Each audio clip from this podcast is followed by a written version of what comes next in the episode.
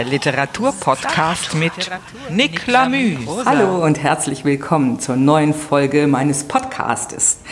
Heute habe ich einen ganz lieben Gast hier. Das ist nämlich eine Pianistin und nicht nur eine Pianistin, sondern meine Duopartnerin Elnara Ismailova. Hallo Elnara. Hallo. Seid gegrüßt alle. Und äh, Elnara, ich lese dir heute eine Geschichte von Lou Andreas Salome vor. Ich habe gedacht, das passt gut zu dir. Sie ist nämlich Schriftstellerin gewesen und Psychoanalytikerin und ähm, hatte russische und deutsche Vorfahren. Auch das, du bist zwar keine Russin, aber du bist Aserbaidschanerin und jetzt aber auch Deutsche. Ja, richtig. Außerdem glaube ich, dass der Inhalt und die Sprache und die Emotionalität von diesem Text auch zu dir gut passen. Ich freue mich drauf. Vielen Dank, dass du dafür mich ausgesucht hast. Das mhm. ist eine große Ehre und vor allen Dingen ist es für mich wichtig, unsere künstlerische Verbundenheit auch jetzt in so einer äh, Funktion zu erleben. Ja, wir sind schon lange künstlerisch miteinander verbunden. 22 Jahre. Oh je. Wahnsinn. Gut, dann kannst du dich jetzt in diesen schönen Sessel setzen. Ja, Dankeschön. Ich stehe hier am Flügel und lese.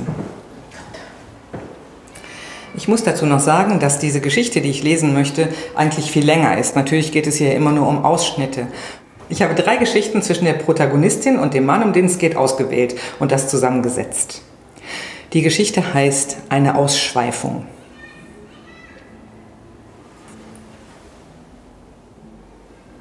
Hier in meinem lichten Atelier ist es endlich zur Aussprache zwischen uns gekommen. Und nirgends anders durfte es auch sein. Denn von sämtlichen Männern, die ich gekannt, gehörst du am engsten und intimsten in alles das hinein, was mich als Künstlerin angeht. Wenigstens kommt es mir immer vor, als übte ich mit Kunstmitteln das ein wenig aus, was du mit dem ganzen Leben lebst. In deiner reichen Art, die Dinge voll und ganz zu nehmen und ihnen zu lebendiger Schönheit zu verhelfen. Für solch ein volles ganzes Ding nahmst du auch mich, und liebtest darum mich vor allen anderen, ich weiß es wohl. In meinen Bildern und Skizzen, denen niemand so fein nachgegangen ist wie du, schien dir mein ganzes Ich enthalten zu sein. Und dahinter, ach, dahinter lag nur eine alte Jugendschwärmerei, die kaum von der Wirklichkeit berührt worden ist. Du hast ja darin auch recht. Und doch, warum trennten wir uns dann bis auf weiteres? Warum gehst du jetzt umher mit zögernder, halb schon versagender Hoffnung auf unsere Zukunft und ich, anstatt in fröhlicher Arbeit vor meiner Staffelei zu stehen, warum sitze ich hier am Tisch gebückt, tief gebückt und schreibe und schreibe, in allen Nerven gebannt vom Rückblick in meine Vergangenheit? Handelte es sich um zu vergebenen Leichtsinn und Fehl im üblichen Sinn? Du würdest mir dadurch nicht verloren gehen, aber das ist es nicht. Und dennoch ist es so, mich hat eine lange Ausschweifung zu ernster und voller Liebe unfähig gemacht. Von Benno hatte ich seit meiner Kindheit viel im Hause sprechen hören und immer im Tone außergewöhnlicher Achtung. Er war früh verwaist, mit Hilfe meiner Eltern erzogen worden. Dann studierte er Medizin und befand sich jetzt als Hilfsarzt in der Kreisirrenanstalt von Brieg, wo ich ihn zum ersten Mal kennenlernte.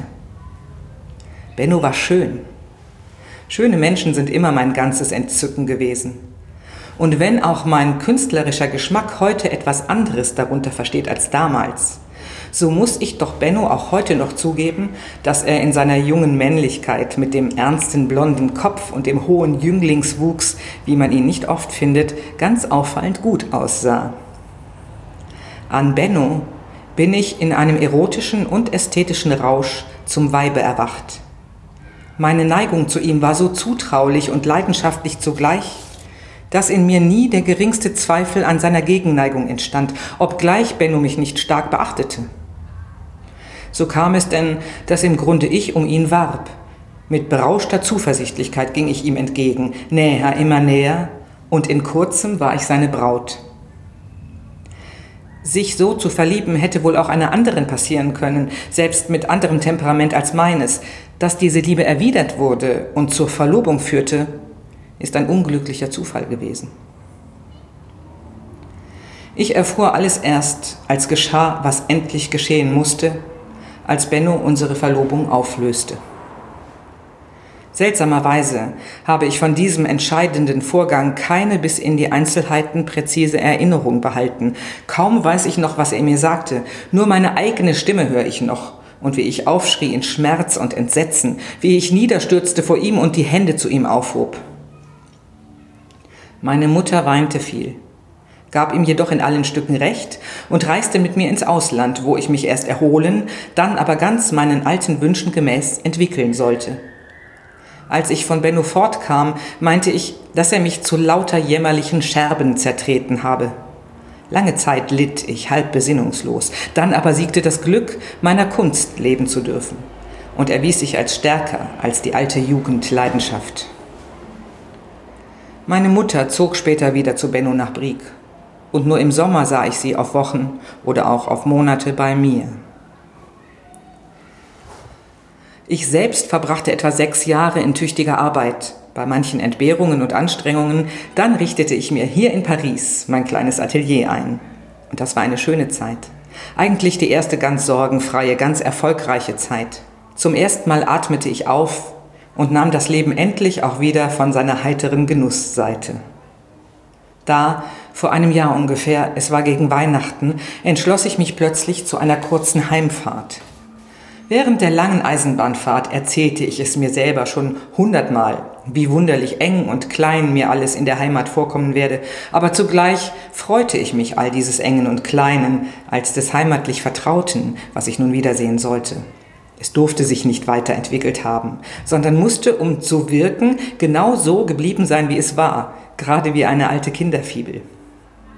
Es reute mich nun nicht mehr, Paris verlassen zu haben trotzdem ich gerade jetzt dort den Winter hatte genießen wollen.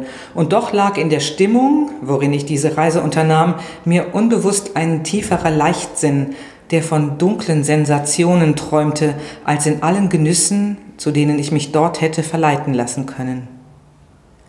In Brieg langte ich am Abend nach neun Uhr an.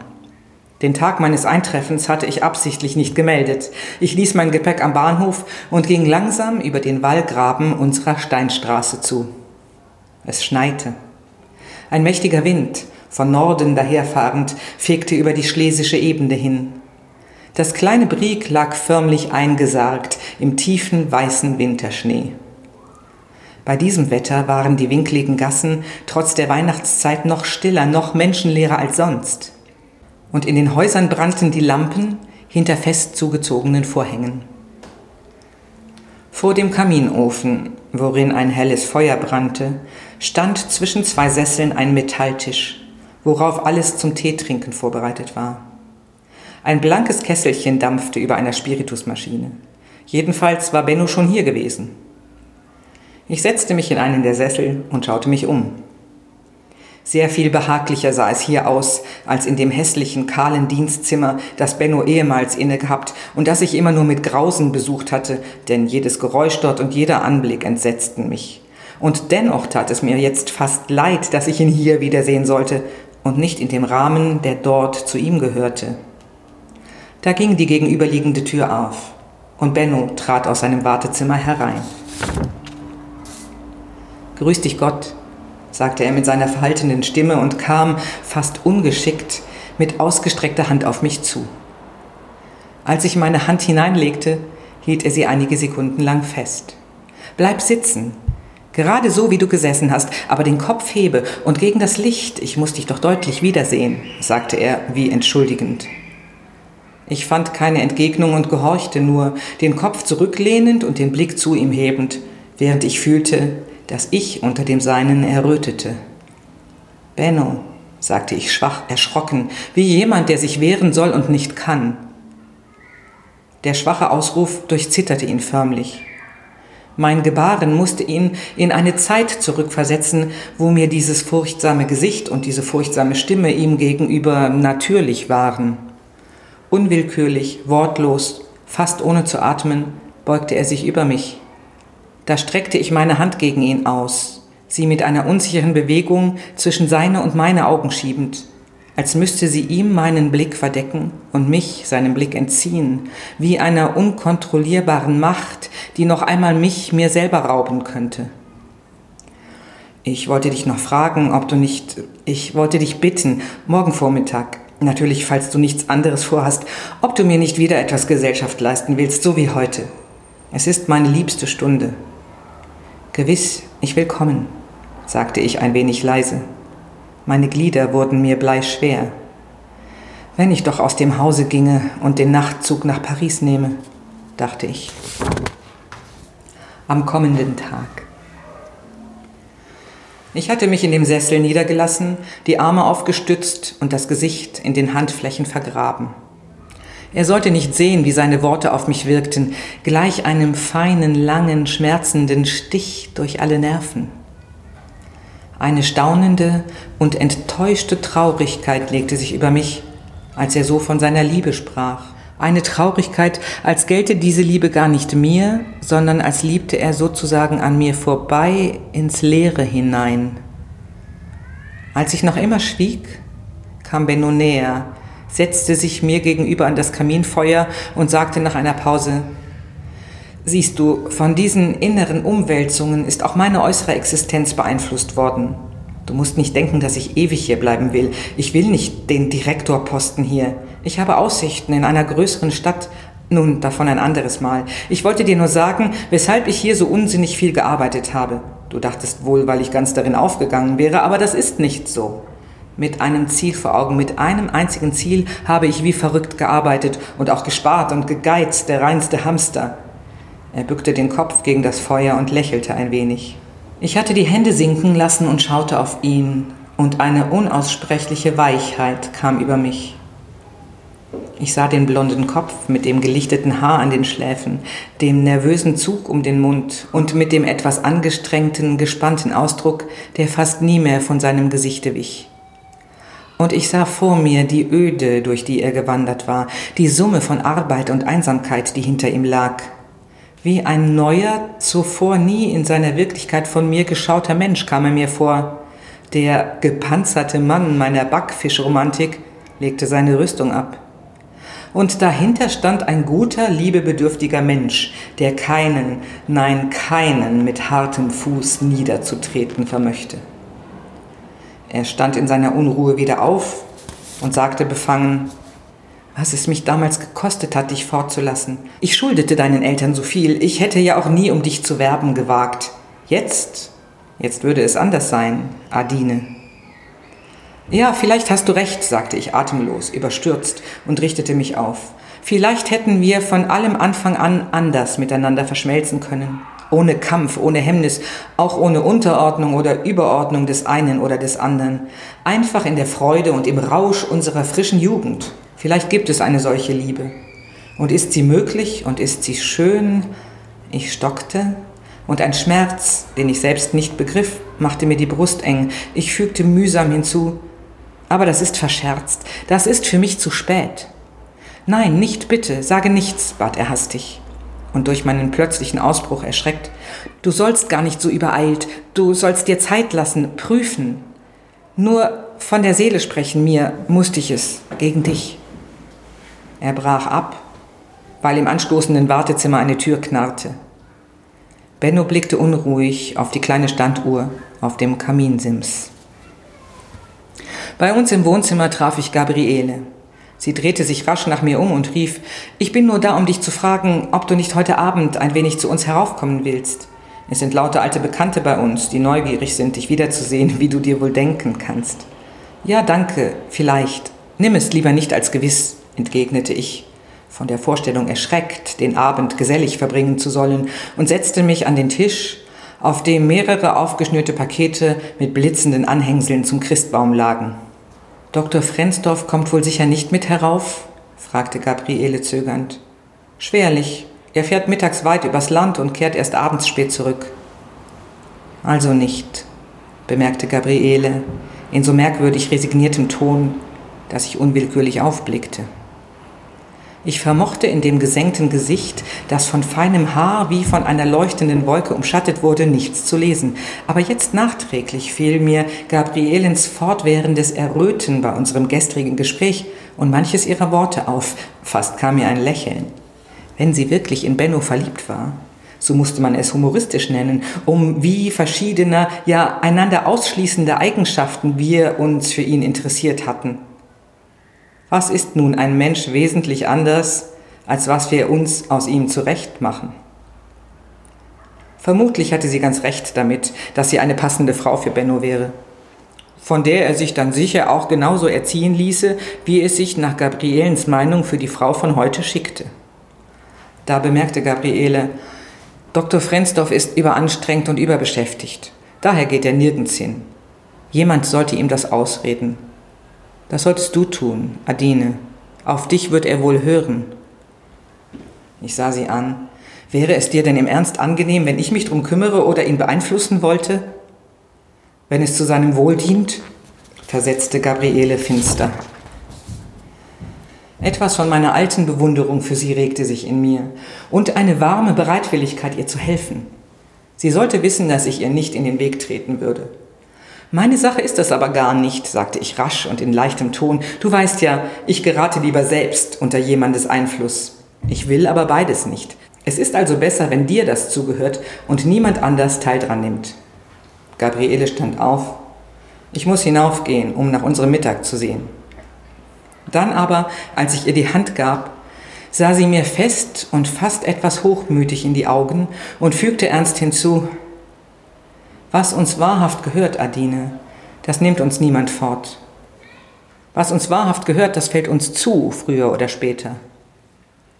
Daher sind alle kleinlichen Sorgen um dein und mein niedrig. Alles, was wir zu tun haben, ist, selber vorwärts zu gehen. Wer zu uns gehört, geht mit. Wer das nicht tut, sie hielt inne und atmete tief auf, der, ja, der darf uns auch nicht aufhalten. Sie ging. Ich legte die Arme auf den Tisch und den Kopf darauf.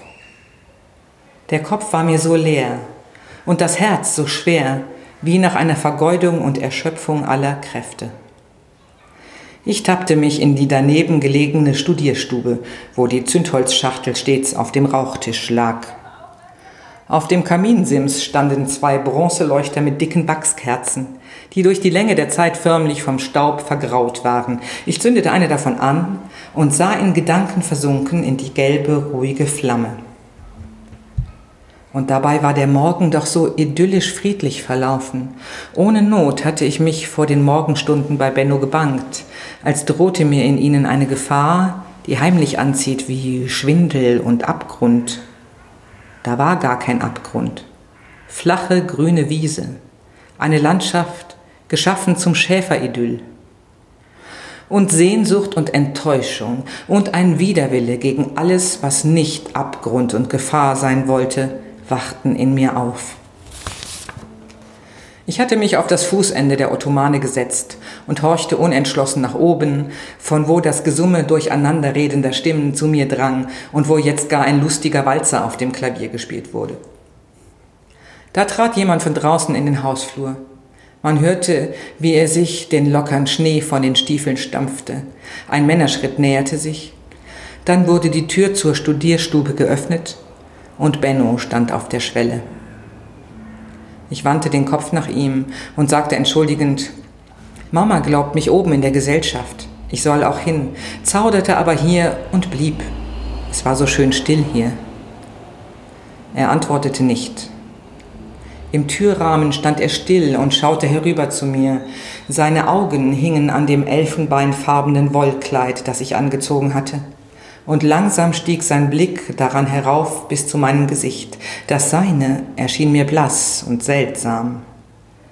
Von seinen Lippen kam ein Laut, kein Wort, nur ein schwacher, kurzer Laut. Und ehe ich es noch hindern, ehe ich noch aufstehen konnte, lag er vor mir auf dem Teppich und umfasste mich mit ausgestreckten Armen und geschlossenen Augen und bedeckte meine Hände, meinen Hals, meinen Schoß mit Küssen.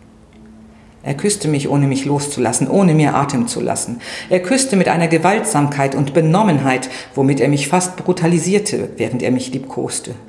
Er küsste so, wie jemand trinkt, der an der Stillung seines Durstes verzweifelnd, schon verschmachtend am Boden gelegen hat. Er küsste mit der Sehnsucht, Inbrunst und Dankbarkeit jemandes, der sich mit unaussprechlicher Wonne vom Tode freiküsst. Ich regte mich nicht und wehrte ihm nicht. Ich gab leise seinen Bewegungen nach, ohne sie zu erwidern. Ich fühlte mit staunendem Mitleid diesen Ausbruch einer lange, lange und mit entsagender Kraft zurückgedämmten Leidenschaft, die sich in diesem Augenblick blindlings sättigte. Und während ich seinen unsinnigen Küssen nachgab, regte sich in mir etwas Wunderliches, ganz Zartes und beinahe Mütterliches. Die Hingebung einer Mutter, die einem weinenden Kinde lächelnd ihre nahrungsschwellende Brust öffnet. So ruhte ich, fest von seinen Armen umschlossen, die Augen weit offen zur Decke emporgerichtet. Und dabei ging es mir still und beinahe ehrfürchtig durch den Sinn, wie keusch wohl das Leben dieses Mannes hingegangen sei. Benno ließ mich endlich frei, mit einem ächzenden Laut, als ob er sich eine Wunde zufügte. Ich danke dir, du mein einziger, geliebtester aller Menschen, ich danke dir. Ich wäre erstickt und zerbrochen, wenn du mich zurückgestoßen hättest. Es fiel ihm nicht ein, nicht einen einzigen Augenblick lang fiel es ihm ein, dass ich vielleicht seinen Rausch nicht geteilt haben könnte. Um ins Mitempfinden des anderen einzugehen, dazu gehört gewiss Liebe, aber bei einem gewissen Grad der Liebesleidenschaft schlägt sie zurück in so besinnungslosen Egoismus, dass sich daraus keine Fühlfäden mehr in die äußere Welt erstrecken. Sei es auch die Gefühlswelt des geliebten Menschen und dass ein störender Misston einfach dadurch unmöglich gemacht wird, dass man ihn eben nicht vernimmt. Liebesleidenschaft ist wie die letzte und äußerste Einsamkeit.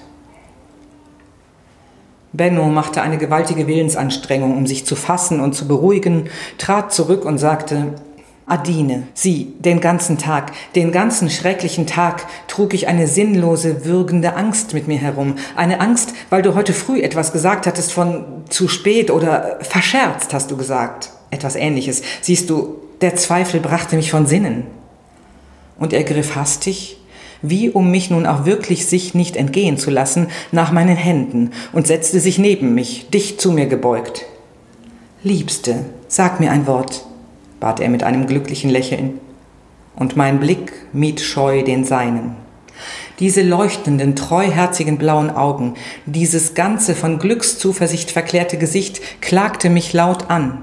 Ich selbst klagte mich an und erschrak über das Geschehene. Und doch hätte ich nicht anders zu handeln vermocht, auch wenn es gegolten hätte, noch einmal zu handeln, in den tollen, vorübergestürmten Minuten seines Rausches. Besser, tadelloser wäre es zweifellos gewesen, ihm zu sagen, küsse mich nicht, täusche dich nicht, ich liebe dich nicht. Aber wie konnte ich ihn im Dursten und Darben zurückstoßen und sorgsam abwägen, was das Richtigere, das Tadellosere war? Vielleicht fehlt mir jeder Stolz, dachte ich. Und jetzt und hinterher, was soll ich tun? Ich kann ihn nicht kränken, kann ihn nicht durch Mitleid beleidigen. Ich bin ein ganz feiges Geschöpf. Jetzt fiel Benno doch meine Stummheit und innere Ratlosigkeit auf. Etwas wie eine dunkle Unruhe ging durch seine Augen. Adine, sprich zu mir, rief er. Ich halt's nicht aus. Warum sprichst du nicht? Lieber Gott, dachte ich, hilf mir doch, gib mir ein, was ich tun soll. Niemals, niemals kann ich ihm die ganze Wahrheit sagen, ihn vor mir demütigen, ihn, den ich einst, ach, lieber lass mich klein und verächtlich werden in seinen Augen, dass er selber mich nicht mehr will, mich nicht mehr liebt. Lass mich lieber ganz zunichte werden, Staub zu seinen Füßen. Dina, sagte er mit erstickter Stimme, ich mochte ja vor ihm dasitzen wie ein Bild der Selbstanklage und Verwirrung, und da mochten seine Zweifel plötzlich heraufsteigen, Zweifel, die er mit sich herumgetragen, Zweifel an der Unberührtheit meines Mädchenlebens. Nein, nein, entfuhr es ihm wild abwehrend, gerade als widerspräche er jemanden. Nein, es kann nicht sein, nicht das kann es sein, Adine. Auf meinen Knien will ich es dir zuschwören, dass du mir das Höchste, das Reinste bist, das, wovor ich kniee, das schon der leiseste Schatten eines Misstrauens entstellen würde.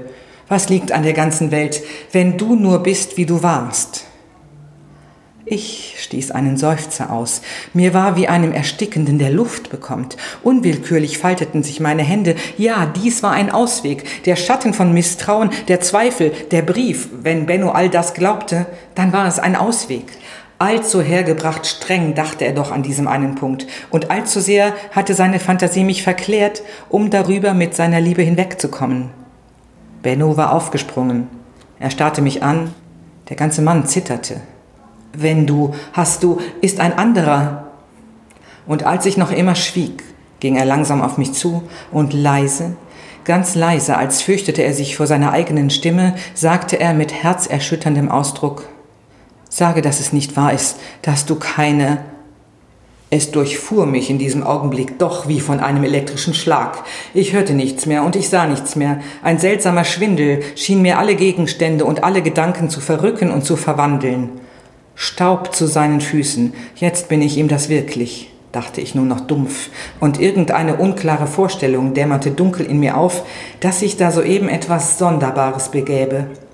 Und doch löste sich dabei etwas in meiner innersten Seele, was sich bis zum äußersten gestrafft und gespannt hatte wie ein Seelenkrampf, und es überflutete mich mit einer zitternden Glut, und es schrie auf und frohlockte. Und dennoch war diese ganze Situation kein wirkliches, kein wahrhaftes Erleben, sondern sie war nur von mir geschaffen, von Benno nur geglaubt, sie war nur ein Schein, ein Bild, ein Traumerleben, ein Nichts. Ich weiß nicht, ob ich auf der niedrigen Ottomane sitzen blieb oder ob ich in die Knie sank und mein Gesicht in die Hände drückte. Jedenfalls habe ich dies meinem inneren Verhalten nach getan und habe so verharrt. Damit schloss für mich diese Szene. Damit schloss meine Beziehung zu Benno.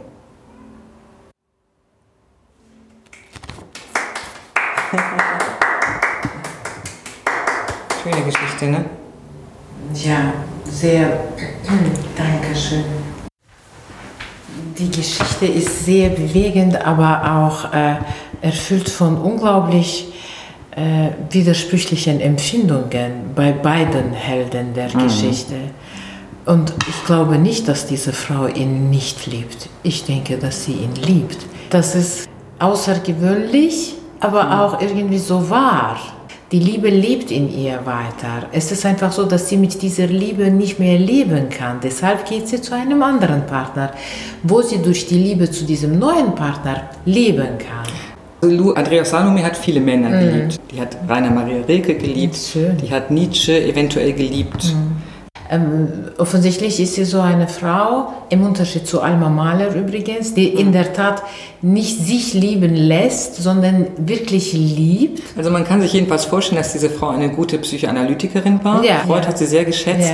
Ja. Anna Freud hat dann hinterher gesagt, dass das Buch, was sie über Nietzsche geschrieben hat, eigentlich die erste schriftliche mhm. Analyse gewesen ist. Aber wenn sie Nietzsche analysiert hat, alle Achtung, das war Nietzsche analysiert. Ja, ja, ja. Das muss man auch können. Hm. Also das macht doch Spaß, noch mehr von der zu lernen. Also ja, ich werde mich noch mehr mit ihr beschäftigen. ja, man muss ihr große Aufmerksamkeit schenken. Das ist eine Frau, ein Mensch, der so viel Facetten in sich trägt hm. und das auch sehr gut äh, schreibt. Die erste Emanze war das. Ja, offensichtlich. Der es wirklich um die Selbstbestimmung der Frau ging. Sie war auch eine der ersten, die in Zürich studiert hat. Mutig. Ja, sehr mutig. Ja, also, gerade zu ihrer Zeit sehr mutig. Mhm. Toll. Man möchte von ihr viel mehr hören, weil gerade so ein Ausschnitt, den du ja so ein bisschen kompakter gemacht hast, gibt Anstoß dazu, sie kennenlernen zu wollen, ihr mhm. Schaffen vor allen Dingen, weil ich kann mir vorstellen, dass es äh, unglaublich Reichtum ist, in ihre Welt einzutauchen.